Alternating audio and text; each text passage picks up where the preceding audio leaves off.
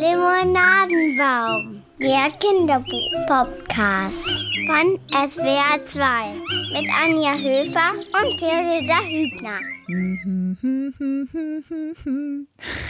Kommt mit vielen Büchern. Hallo Anja, willkommen zum Limonadenbaum.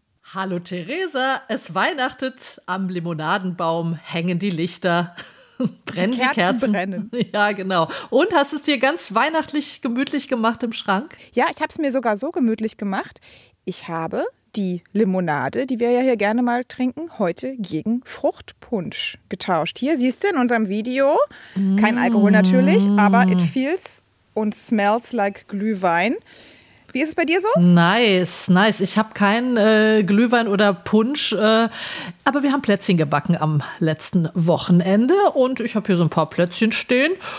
Und äh, wir haben natürlich ziemlich viele Bücher dabei, denn das wird die Weihnachtssondersendung mit extra vielen Geschenktipps, damit nicht nur Plastikzeug unterm Weihnachtsbaum liegt. Ganz viele tolle Tipps, verschenkbare Bücher. Heute haben wir also weit mehr Empfehlungen als sonst dabei. Du, Anja, hast Tipps für die Altersklasse 4, 5. Ich habe mich mal heute so explizit um die Älteren gekümmert. Meine Bücher sind eher so Richtung 7, 8.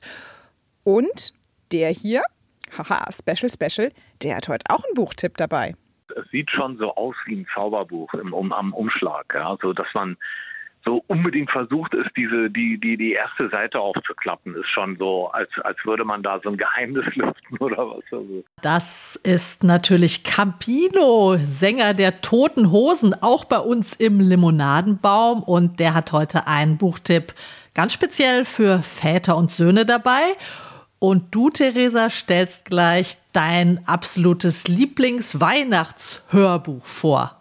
Absolut. Und ich muss dann aufpassen, dass ich da nicht direkt die Tränen in die Augen kriege. Das ist so ein Kindheitsding bei mir. Da kommen direkt die Weihnachtsgefühle hoch. Ich habe den Hirsch Heinrich dabei. Ja, und wenn ich den Titel jetzt nur schon so nenne, dann äh, ist das bei mir schon direkt so, bin ich schon so in meiner Kindheit, in der Vorweihnachtszeit. Okay. Ja, wollen wir zum ersten Weihnachts längeren Weihnachtsbuchtipp kommen jetzt?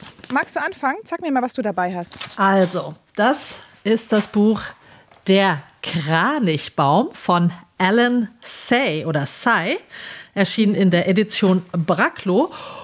Und der Titel verweist schon darauf, dass wir es hier sozusagen mit einer die Kulturen ziemlich weit übergreifenden Weihnachtsgeschichte zu tun haben. Der Autor, Alan Say, der ist ähm, 1937 in Japan geboren. Seine Mutter war Amerikanerin. Er selbst ist mit 16 in die USA gegangen. Er lebt dort bis heute. Und der Kranichbaum, das ist eine autobiografische Geschichte aus seiner eigenen Kindheit in Japan. Zeig mir doch noch mal bitte kurz das Cover. Da ist ja auch was, also das ist ein bisschen Stereotyp jetzt von mir, aber der Junge auf dem Cover, der da im Schnee steht, der sieht auch ein bisschen japanisch aus. Da ist auch so eine japanische, ja so eine so eine Tür, die man kennt, mit so, die ist so mit so dünnem Papier immer bespannt. Ja, genau. Das spielt in Japan in den frühen 40er Jahren. Er ist ja 37 geboren.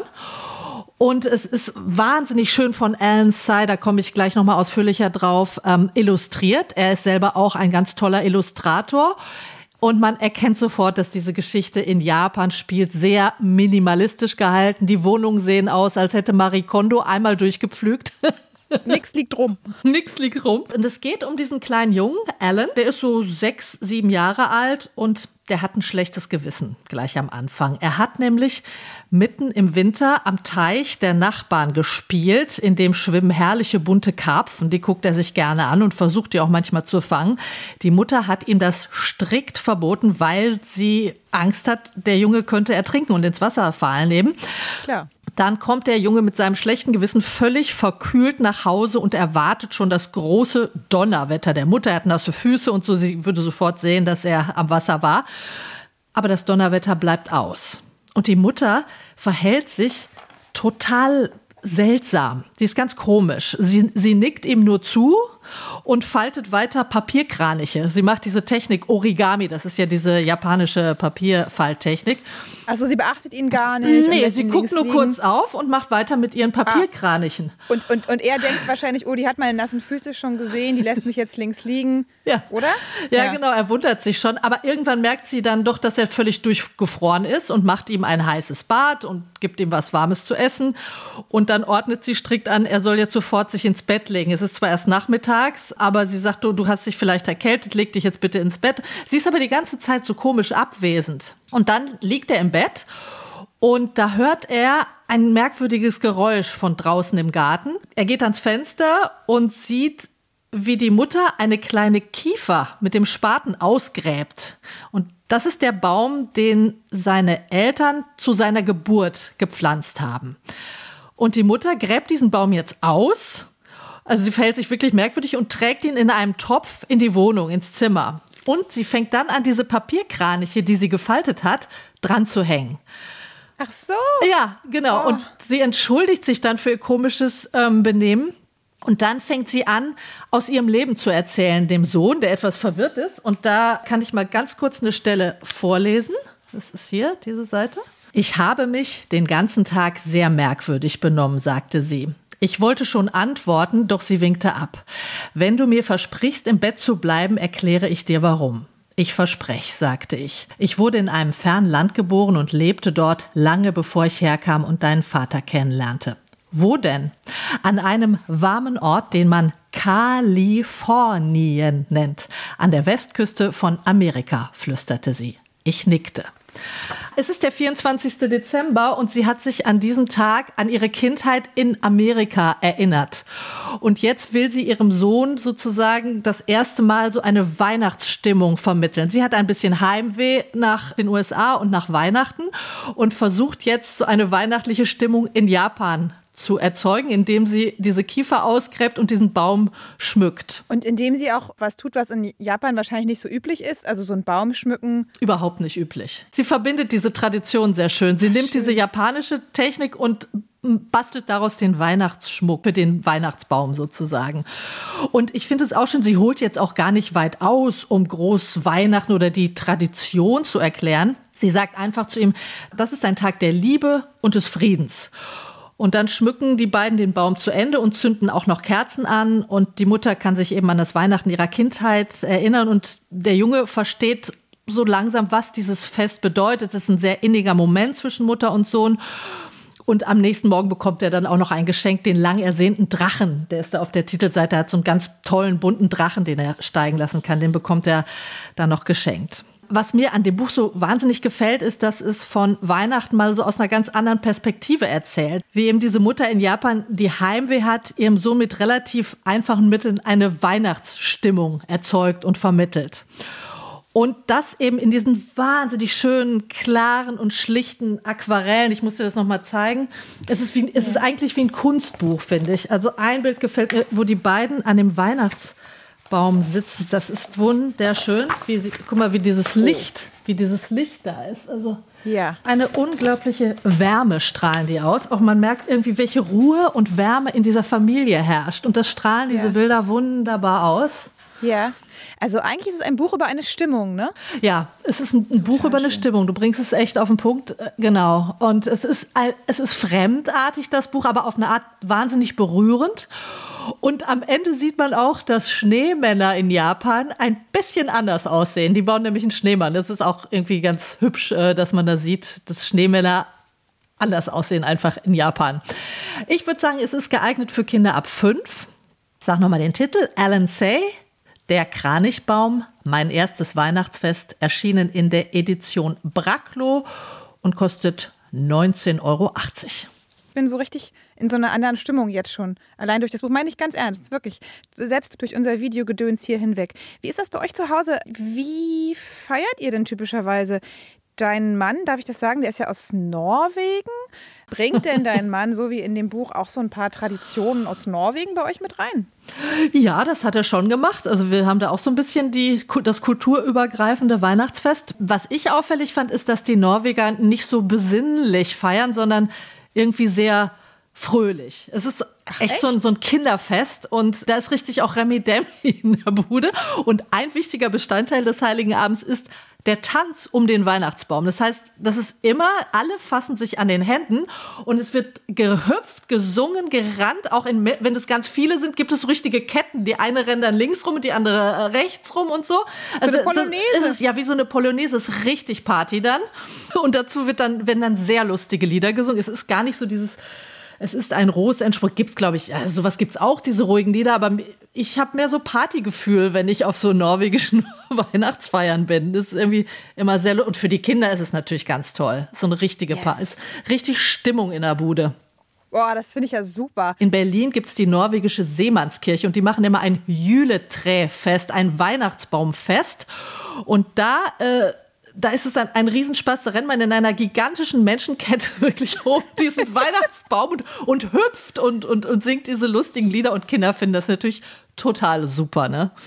Oh und, oh Mann, und in diesem Jahr natürlich oh, nicht, ne? Schnuff. Ja. Also ich werde ganz sentimental, weil äh, in diesem Jahr fällt das alles flach und wir fahren auch nicht wie sonst immer zu Oma und Opa. Wir bleiben ganz ruhig zu dritt zu Hause dieses Jahr und versuchen, ob wir vielleicht eine Dreierkette um den Baum hinkriegen. Und ihr? Was macht ihr? So ähnlich, oder? Ja, also bei uns ist natürlich in diesem Jahr auch alles irgendwie anders als sonst. Also ich komme ja aus Brandenburg, ne? Ähm, aus dem tiefsten Osten. Und sagen wir es mal so, wenn jetzt gerade nicht Corona ist, dann feiert meine Familie zusammen in so einem kleinen Dorf. Da wohnt meine Oma. Und das ist ein richtiger Bauernhof mit viel Platz. Da ist dann so eine gute Stube und also so wirklich, also eigentlich wirklich traditionell, wie man sich das so vorstellt. Und wenn wir alle zusammenkommen, sind wir so 14, 15 Leute. Kachelofen an, Plätzchen und so, das alles, was es so gibt. Und was bei uns eigentlich so am, würde ich jetzt sagen, so am bemerkenswertesten ist, wir sind in dem Fall das Gegenteil von eurer äh, norwegischen Fröhlichkeit. Bei uns werden, da wird der ganze Pathos ausgepackt in Liedform. Ui. Also da kommt auch keiner dran vorbei, auch wenn mein, mein Vater zum Beispiel, der brummelt immer nur so im Hintergrund, nur so bum, bum, bum, bum während wir da so glockenhell. Und ähm, wir singen wirklich die traditionellen alten Lieder rauf und runter. Also von Stille Nacht über Maria durch einen Dornwald ging. Es gibt für jeden ein Liederbuch. Ich kenne alle Texte. Äh, meine Oma singt problemlos mal eben Stimme zwei oder drei. Und was ich eigentlich selber, was mir auch später erst aufgefallen ist, ganz interessant finde, ist, äh, wir sind, also wir haben mit äh, christlichen Wert, als christlichen Traditionen eigentlich nicht viel zu tun, typisch Osten halt. Aber trotz diesem relativ unchristlichen Aufwachsen, das sind die alten tollen Lieder. Ne? Da wird Jesus geboren und da gibt es auch immer bestimmte Schaltplatten und alles.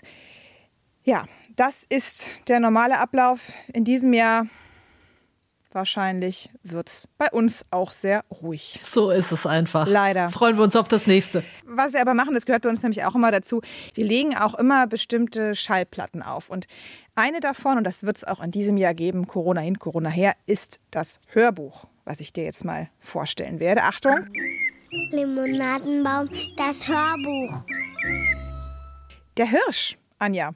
Hirsch Heinrich. Ich kenne ihn noch nicht, du wirst ihn mir vorstellen, oder? das ist auf jeden Fall. Eine meiner frühesten Kindheitserinnerungen ist die Geschichte vom Hirsch Heinrich. Und bevor ich darüber was erzähle, hören wir mal rein.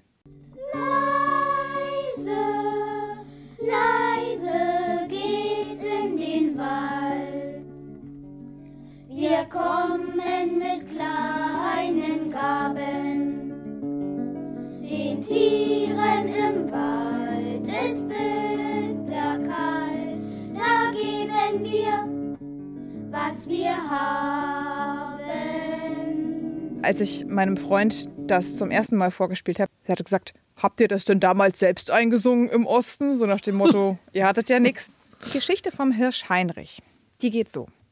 Hirsch Heinrich kommt aus China, wohnt aber jetzt in einem Zoo in Deutschland. Er hat Heimweh, vermisst den chinesischen Wald, aber zum Glück kommen jeden Tag Kinder und besuchen ihn und Kinder, die mag er echt gerne. Erwachsene nicht so.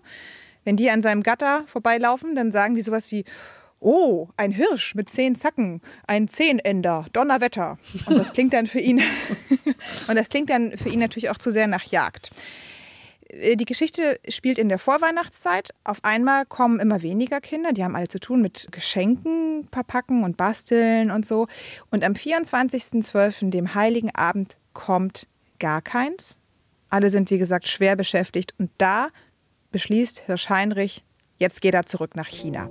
Da nahm Hirsch Heinrich einen Anlauf und sprang über das Gatter. Alle Tiere waren sehr erstaunt. Heinrich aber verabschiedete sich vom Eisbären, vom Löwen, vom Elefanten und vom Kamel. Dann trabte er in die Winternacht. Sachte fiel der Schnee. Hinter den Fenstern der Häuser standen Tannenbäume mit Kerzen. Die Menschen hatten sich den Wald in die Wohnung geholt. Sie schenkten sich gegenseitig Schokolade und Spielzeug und Filzpantoffeln.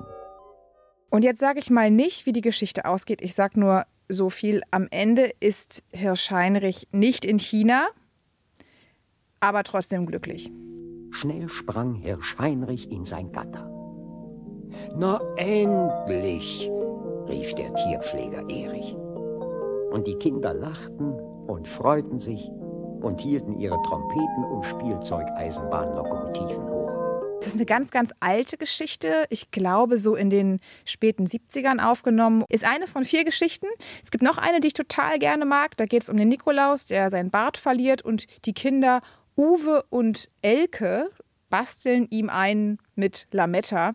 In der anderen geht es um den Nikolaus. Und dann, dann gibt es noch auf dem, auf dem Hörbuch, auf der Platte, noch die Weihnachtsgeschichte, also Jesu Geburt. Allerdings, und da merkt man dann wirklich auch so, dass das eben einfach ein Hörspiel aus dem Osten ist, die nicht religiöse Ostvariante. Also ohne Heiligen Geist, ohne Jungfrauengeburt aber auch ohne kommunistische Ideologie. Also so ist es jetzt auch nicht. Ne? Das würde ich ja dann heute auch nicht äh, gerne hören und auch nicht, dass mein Kind das hört, sondern eher recht neutral erzählt. Ne? Äh, da bin ich aber jetzt äh, gespannt, also wie man die Jesus-Geschichte ohne alles das erzählen soll. Du, wenn du willst, hören wir mal kurz rein. Komm, ich, ich spiele dir, mal, spiel dir mal kurz ein paar Zeilen an. Der Mann, der nicht vergaß, wie arm sie lebten, wollte seine Frau verlassen, bevor sie das Kind zur Welt brachte. Er fürchtete, Sorgen, Not und Kindergeschrei. Als Maria schlief, sah Josef aber, wie sich das Kind in ihrem Leib bewegte. Stolz stieg in ihm auf. Er hatte Leben geschaffen mit seiner Frau. Da konnte er Maria und das werdende Kind nicht verlassen und blieb. Wer jetzt findet, es muss unbedingt auf jeden Fall die traditionelle christliche Erzählung sein, dem wird die Geschichte vielleicht nicht so sehr gefallen. Also, der Hirsch Heinrich, von wem ist es? Äh, das ist auch noch ganz spannend. Autor ist Fred Rodrian. Der hat in der DDR den sehr bekannten Kinderbuchverlag Berlin geleitet. Die haben ganz großartige Kinderbücher verlegt. Teilweise führt das heute der Annette Betz Verlag äh, fort. Übrigens, den kennst du auch. Ja, klar, klar, die haben wir öfter dabei. Die machen tolle die Bücher. Die haben wir öfter dabei, ja, genau. Ja. Und den Hirsch Heinrich, den gab es ganz ursprünglich mal als Buch, illustriert von Werner Klempke. Sagt dir der was? Nee, gar nicht.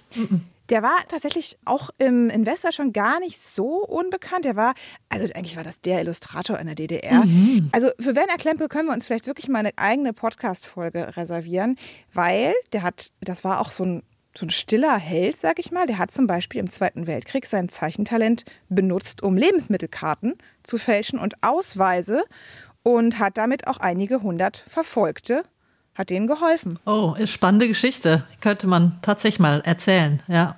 Ja, können wir wirklich mal, können wir uns mal jetzt im neuen Jahr vielleicht mal so eine Werner Klemke-Folge zu machen. So, aber heute habe ich das Hirsch-Heinrich-Hörbuch vorgestellt. Das tolle Hörbuch, das man tatsächlich nicht so einfach auf den gängigen Plattformen bekommt, sondern als CD am bequemsten auf der Seite www.ddrmärchen.de. Die Seite ist von einem, halte ich fest, Jens Heinig. Also Hirsch Heinrich gibt es bei Jens Heinig. Mhm. Mit dem habe ich als ich die CD hier in Sendungsvorbereitung, als ich die bestellen wollte, weil ich kann ja keine Platte hier empfehlen, ne? das geht ja nicht, habe ich mit dem kurz telefoniert. Das ist ein lustiger Typ, tiefstes Sächsisch Und er hat so eine ganz typische Ostnachwendebiografie. Nach der Wiedervereinigung Job weg, eine ABM-Maßnahme nach der anderen. Und dann sagt er, und da war auch so ein Webseitenprogrammierungskurs dabei. Ich kann das ganz schlecht, aber Das jedenfalls, klingt, er hat dann, das klingt kölsch. Klingt Kölsch. Och Mann, ich kann es nicht, ich kann Dialekte schlecht. Stell es dir in Sächsisch vor. Jens hat also damals dann gelernt, wie man Webseiten programmiert und hatte dann die Idee, alte DDR-Schallplatten zu digitalisieren. Und das tut er sehr erfolgreich bis heute. Und bei dem gibt es auch die CD vom Hirschheinrich. Empfohlen ab 5. Ich finde, geht auch schon mit 3 oder 4. Da versteht man jetzt vielleicht nicht jedes Detail, aber es ist trotzdem schön zu hören. Kostet 10 Euro. Der genaue Titel lautet Weihnachtsgeschichten mit Hirschheinrich. So, meine Liebe, und jetzt hast du direkt mal zwei Buchtipps, alle getestet, alles tolle Vorlesetipps, alle gut zum Verschenken. Ja, zerlesene Lieblingsbücher aus unserem Haushalt, die jetzt thematisch nicht direkt mit Weihnachten zu tun haben, die einfach so sehr schön sind. Äh, Das eine ist einfach nur schön und das andere ist einfach schön schräg, würde ich sagen. Das zeige ich dir jetzt mal. So sieht das aus. Es hat ein interessantes. Das ist einfach nur schön, nee, oder? das ist das schräge Buch hier. Das ist Wegen des Formats, weil Ja. es ist ja sehr schmal und sehr lang. Genau, und es, der Inhalt ist äh, auch ziemlich schräg. Die Form ist schräg und der Inhalt eigentlich auch. Man blättert es eben auch nicht seitlich, sondern so von oben nach unten. So, ja, so blättert man Ah, wie in so dem Kalender, Buch. ne? Ja, es gibt es- diese Aufstellkalender. Genau, ist wie ein Kalenderformat. Und das Buch heißt Die unglaublichen Abenteuer von Peter und Hermann oder eine Weltreise in 25 Bildern und es kommt von Delphine Jacot. Eine wow, Französin. was ein Titel. Ja, die, und Peter und Hermann finde ich super Namen für zwei Protagonisten in einem Kinderbuch. Peter ist ein Maulwurf und Hermann ist, wie wir äh, dem Klappentext entnehmen können, ein Stelzenläufer, also ein Vogel. Der hat einen wahnsinnig langen, spitzen Schnabel. Ich weiß nicht, ob man das da erkennt. Und die beiden unternehmen eine Weltreise um die ganze Welt in 25 Bildern. Und da geht es zum Beispiel nach Moskau, nach Tanga oder nach Havanna. Und der jeweilige Höhepunkt der einzelnen Etappen, der wird dann als Bild festgehalten und in genau einem Satz. Es gibt für jede Reise einen Satz. Also eine Seite zum Beispiel, wir sind in Havanna und dann gibt's unser Hotelzimmer hatten wir wegen des unverstellten Blicks auf die Stadt ausgewählt. Das ist der Satz. Ah, Sie sind in Istanbul in der Türkei. Genau, und dann gibt es diese schöne Ironie immer in diesem Buch. Unverstellter Blick auf die Stadt, sieht man hier. Sie haben dieses tolle Fenster mit Blick auf die Hagia Sophia, ne? die große Sehenswürdigkeit in Istanbul. Aber dann liegen, sieht man, wie die beiden eigentlich nur auf dem Bett rumliegen und in den Fernseher glotzen. Und da sehen sie auch die Hagia Sophia. Okay. Diese Ironie mögen natürlich Erwachsene vor allem, aber Kinder mögen Ich das Buch. Ich weiß nicht, ob sich das immer so erschließt, aber so ab sechs, sieben finden die das, glaube ich, auch schon ziemlich lustig. Sind die alle so, äh, die, die einzelnen Etappen der Reise oder gibt es dann auch mal so ein. Alles ist schräg und besonders. Alles, wirklich alles ist schräg und besonders und äh, irgendwie sehr lustig. Für alle, die das Absurde lieben, ist es ein ganz tolles Buch. Kinder lieben ja auch das Absurde. Die unglaublichen Abenteuer von Peter und Hermann von Delphine Jacot, erschienen bei Prestel, kostet 12,99 Euro. Ich würde sagen, ab 5 ungefähr. So, jetzt mache ich noch schnell meinen zweiten Weihnachtstipp. Hinten dran. Oh, das kenne ich, Anja. Das, sag mal, das hast du mitgebracht, Kalle und Elsa. Das haben wir auch. Oh, das liebt mein Kind. Habt ihr auch, es gibt ja das ist ja eine ganze Reihe, das ist jetzt der dritte Band, Kalle und Elsa lieben die Nacht. Habt ihr den auch? Ach so. Nee, wir haben Kalle und Elsa, die bauen irgendwie eine Hütte. Ja, das ist auch sehr schön. Ja, ja. Das ist auch super schön. Okay, aber du hast Kalle und Elsa lieben die Nacht. Okay, man Genau. sieht ja auch schon auf dem Umschlag, dass da die beiden in der Nacht unterwegs sind. Und da ist der Mond. Sehr ja, schön. genau. Also das ist jetzt Kategorie einfach wunderschönes Kinderbuch, würde ich sagen. Kalle und Elsa lieben die Nacht von Jenny Westin Verona und Jesus Verona. Die Reihe kommt aus Schweden. Kalle und Elsa sind Freunde, ein Mädchen und ein Junge. Und Kalle darf heute bei Elsa übernachten. Und ich finde das gleich toll. Der, die Mutter bringt ihn bringt den Kalle bei seiner Freundin vorbei. Und ich habe mich gleich daran erinnert, wie das früher war als Kind bei Freunden zu übernachten. Dieses bisschen, huh, bisschen komische, weil man nicht bei den Eltern ist, aber auch gleichzeitig dieses ganz reizvolle und ein bisschen abenteuerliche, wo man dann so im, im Bett liegt und noch Chips essen darf und noch ewig quasselt. Und diese Stimmung, die kommt so gleich auf in diesem Buch. Also äh, hier, wenn man mal aufklappt, da sind sie in dem, in dem Zimmer. Ja. Und es geht in dem Buch vor allem um die Kraft der Fantasie. Äh, Kinder haben ja immer ihre ganz eigene Wirklichkeit. Und wenn die beiden sagen, Kalle und Elsa, das Bett ist jetzt eine Rakete und die heißt Valentina und wir fliegen jetzt mit dieser Rakete durchs All, dann passiert das auch. In ganz Dann echt. Also meine Tochter würde sagen, in ganz, ganz, ganz echt. Sagt die dann immer so. Also das ist wirklich ganz echt jetzt. Äh, Und das finde ich ja toll. Kinder, wenn die meinen, das ist jetzt echt, dann passiert es auch wirklich. Und es ist nicht nur Fantasie. Meine Tochter fragt mich auch immer, fliegen die jetzt wirklich ins All? Und ich sage immer, Ja. ja. das tun die. Das tun die in ihrem Bett, fliegen die durch das All. Ganz in echt. Also es gibt eine wunderschöne Reise durch den Weltraum. Sie landen auf dem Mond. Es wird auch kurz mal dramatisch. Elsa landet in einem schwarzen Loch und verschwindet. Und ja, aber es geht alles gut aus. Kalle holt sie da raus und am Ende landen sie wieder in ihrem schönen Kinderzimmer und essen Chips. Ich habe ja schon gesagt, kommt aus Schweden. Es ist alles so ein bisschen Hauch von Astrid Lindgren, von dieser grenzenlosen Freiheit, der riesigen Einbildungskraft und der Kraft der Fantasie. Und es ist wahnsinnig schön illustriert. Es ist so alles in knallbunten und wahnsinnig leuchtenden Bonbonfarben. Und das ist ein Buch, ähm, wozu wir eigentlich einen Rechercheauftrag mal hatten. Nämlich, das war, glaube ich, wo die Diversität nicht direkt thematisiert wird, sondern so beiläufig einfach da ist, ne?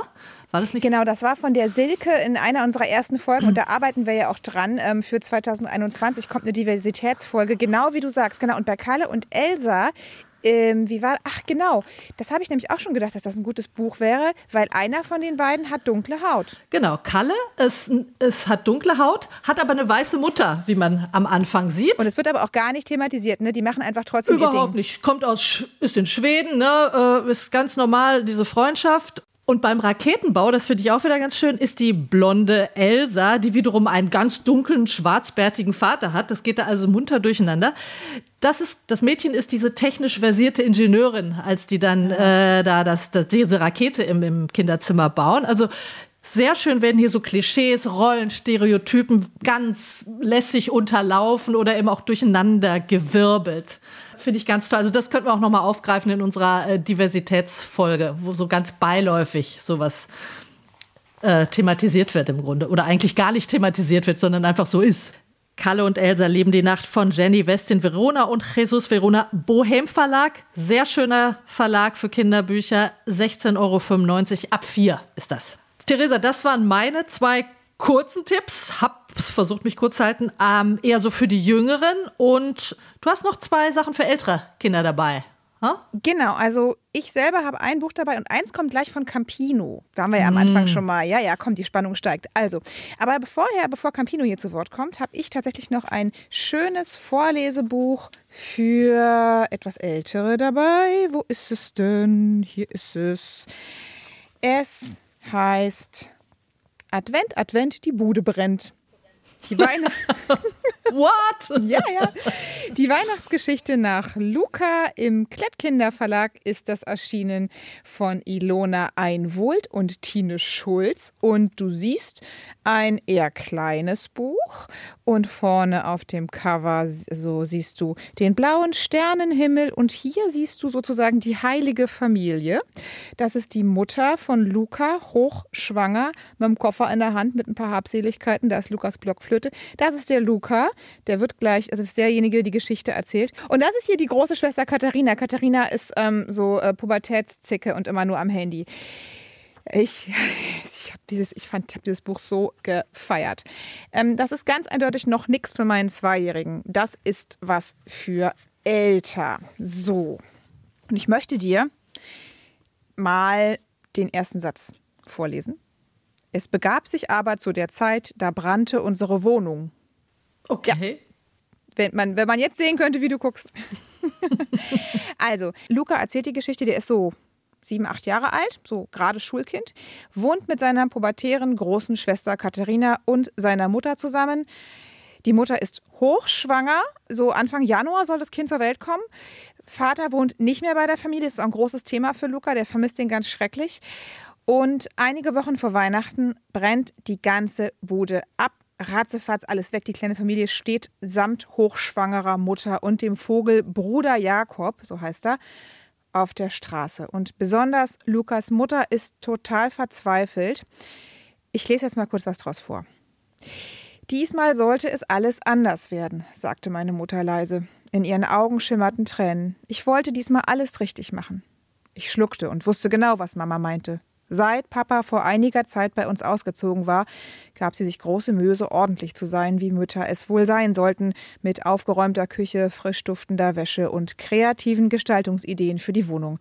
Deshalb hatte sie auch gestern selbst einen Adventskranz gebunden und ihn liebevoll mit kleinen roten Äpfeln und gesammelten Tannenzapfen dekoriert aber die Kerzen hatte sie nicht richtig befestigt. Äh, ja, und deswegen. Verstehe, da brennt die Bude, oder? Genau, deswegen brennt die Bude. Die Mutter hat es nicht so ganz hinbekommen. Und dieser Ausschnitt zeigt eigentlich schon ganz, ganz viel von dem, was ich an dem Buch so mag. Das sind ganz tolle, moderne, liebevoll entwickelte Figuren, die echt super schön vielfältig sind. Ich bin großer Fan dieser Mutter. Die hat nämlich genau wie ich eine chronische Bastelschwäche. Oh, habe ich auch, habe ich auch. Die Mutter arbeitet, arbeitet als Journalistin, hat aber eigentlich den Beruf etwas zurückgestellt, weil sie eben statt zwei, bald drei Kinder haben wird. Aber sie ist trotzdem, also weder ist sie dieses klischeetypische Hausfrau noch Karrierefrau. Und die Geschichte in Kurzform ist dann so, dass die Familie erst im Hotel wohnt, das zahlt aber die Stadt nicht lange. Und dann ähm, geht es natürlich auch irgendwo um Wohnungsnot, weil eine neue Wohnung finden sie nicht. Zwei, fast drei Kinder und ein Papagei, das wird nichts ne? nichts zu machen. Und dann wohnen sie bei diversen Freunden der Mutter, zum Beispiel bei Hans und seinem Freund Chang. Chang ist aber leider allergisch auf Tiere. Dann wohnen sie bei der Oma, die ist ein bisschen hippie, reist die ganze Zeit um die Welt, Yoga-Retreat, Bildhauerkurs in der Toskana, streitet sich da mit ihrer Tochter. Ja, ja, das, den Typ kennt man auch, oder? Ja, absolut, absolut, ja, ja. ja. Genau. Und schließlich ähm, landen sie dann im Haus der Schwester, das muss ich noch ganz kurz vorlesen. Da standen wir nun mit unserem Kram und Krempel mitten in einem ordentlichen Vorgarten und klingelten. Das ist doch selbstverständlich, dass ihr bei uns wohnen dürft, sagt Carsten auch, begrüßte uns Tante Sigrid herzlich. Ordentliche Hochsteckfrisur, Küsschen rechts, Küsschen links. Die Schwester ist also wirklich das genaue Gegenteil der chaotischen Mutter. Da geht es also auch nicht so lange gut. Die hat auch so einen ganz schrecklichen Sohn, den Karl Theodor, der irgendwie die ganze Zeit so ein Spießerkind ist. Also es ist wirklich sehr lebensnah, modern, lustig, total spannend. Ich erzähle nicht, wie es ausgeht. Nur so viel. Am Ende wird ein Kind geboren. Ha! Es ist ja eine ganz moderne Weihnachtsgeschichte, ne? Herbergsuche, Kind wird geboren. Es gibt aber trotzdem sehr viele Anspielungen auf äh, die traditionelle Weihnachtsgeschichte. Also wer will, der kann mit dieser Geschichte auch seinen Kindern die traditionelle Weihnachtsgeschichte erzählen. Es gibt auch, also der Luca hat muslimische Freunde, die, also man kann auch ein bisschen was darüber lernen, wie Muslime Weihnachten nicht feiern. so. Also es ist, es, ich kann das gerade, das kann ich nicht weiter ausführen, weil wir wollen das ja kurz fassen. Ich sage nur, ich glaube, es ist ein tolles Buch, weil es lustig, spannend, prima zum Vorlesen. Für so ganz echte Leseanfänger vielleicht ein bisschen zu viel Text, ein bisschen zu kleine Schrift, aber wer schon etwas sicherer selbst lesen kann, den kann man mit dem Buch begeistern. Advent, Advent, die Bude brennt von Ilona Einwohlt.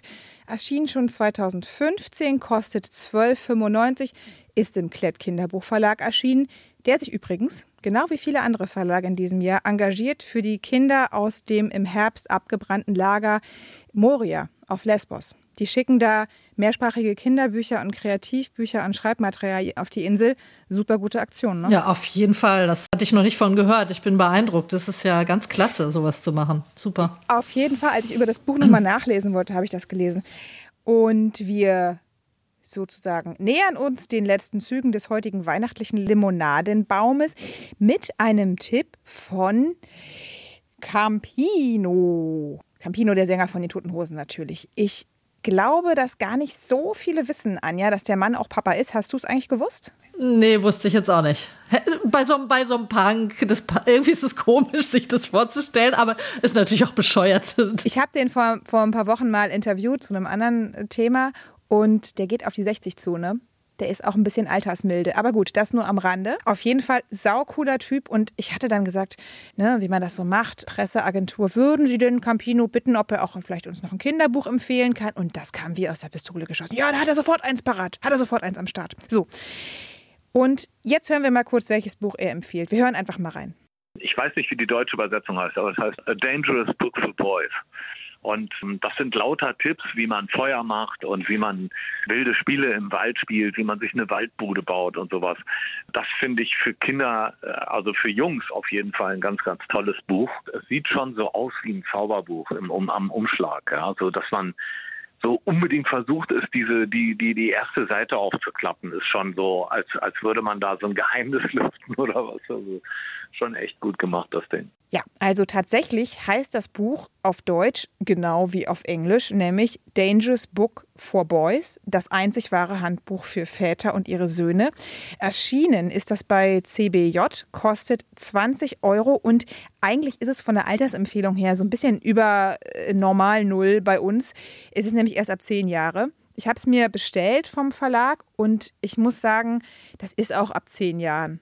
Das ist so vorher, hm, nee, das ist ja auch kein wirkliches äh, Vorlesebuch, sondern es ist wirklich ein Buch mit so ganz tollen praktischen Tipps, so richtige Schätze, volle, voll mit nützlichem Wissen. Also zum Beispiel, so baut man eine Schleuder. Dann, ja, das Morse-Alphabet.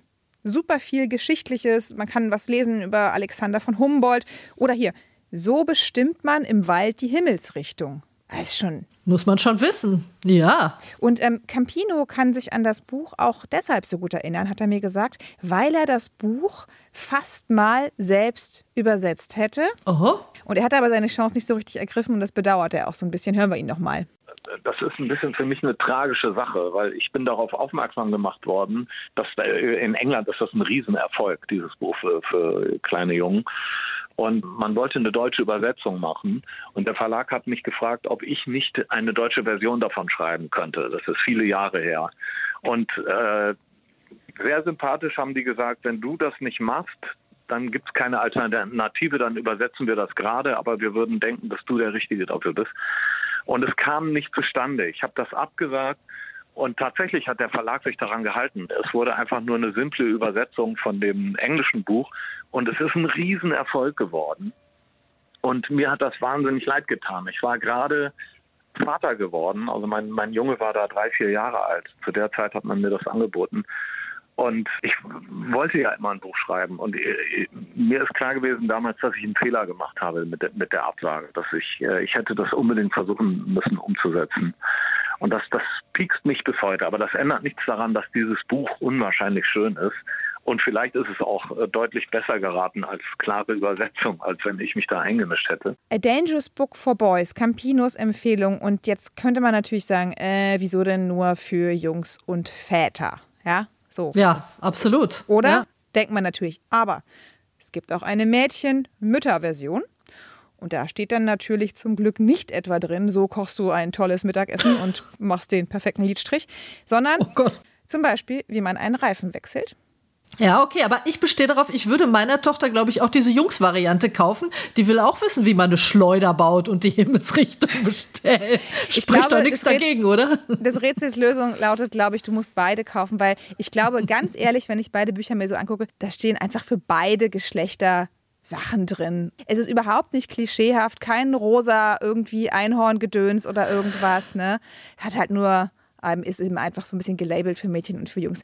Ja, Campinos Tipp und damit sind wir tatsächlich mit unserer Geschenktipp-Weihnachtssendung auch schon wieder am Ende. Also legt reichlich Bücher unter den Baum. Auch im nächsten Jahr haben wir hoffentlich viel Zeit zum Lesen. Ich freue mich auch wirklich auf ein tolles neues Limonadenbaumjahr 2021. Hoffentlich Corona-frei und mit genau. dir ja. im Schrank. Das wird schön. Wird alles ja. besser. Also. Es wird alles besser. Bis im neuen Jahr, würde ich sagen, oder? Unsere neue Folge ist dann am 1.1. Anja, mach's gut. Ich sag ciao. Ich auch. Und wünsche dir frohe Weihnachten. Ja. Wünsche allen Hörerinnen und Hörern frohe Weihnachten. Wünsche ich auch. Das war der Limonadenbaum. Frohe Weihnachten. Tschüss. Tschüss.